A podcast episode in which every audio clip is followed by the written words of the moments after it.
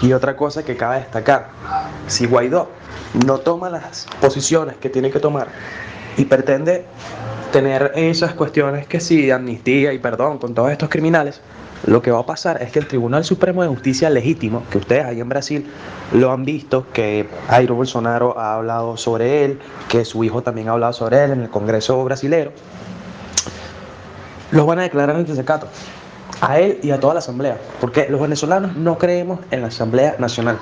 ¿ok? En estos partidos acción democrática, COPEI, toda esa gente, toditos son unos corruptos socialistas, que todo es el mismo sistema burócrata corrupto que lo que sirve es para robar y mantener una cúpula corrupta en el poder. ¿Ok? Pero particularmente Guaidó, ahorita, sí tiene esa oportunidad de hacer las cosas bien. Como dije, tiene dos opciones. Corre sin caramba. Si hace las cosas bien, fino. Salvamos a Venezuela.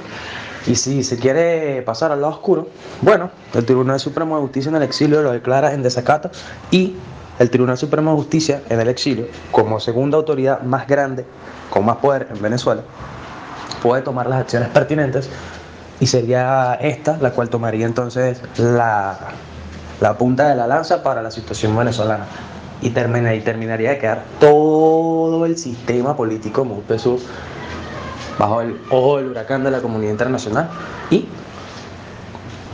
de los militares venezolanos que estén de verdad con la libertad. Pero ante la presente presión que está haciendo la comunidad internacional, asumo que hay grandes posibilidades de que Guaidó haga las cosas que tiene que hacer.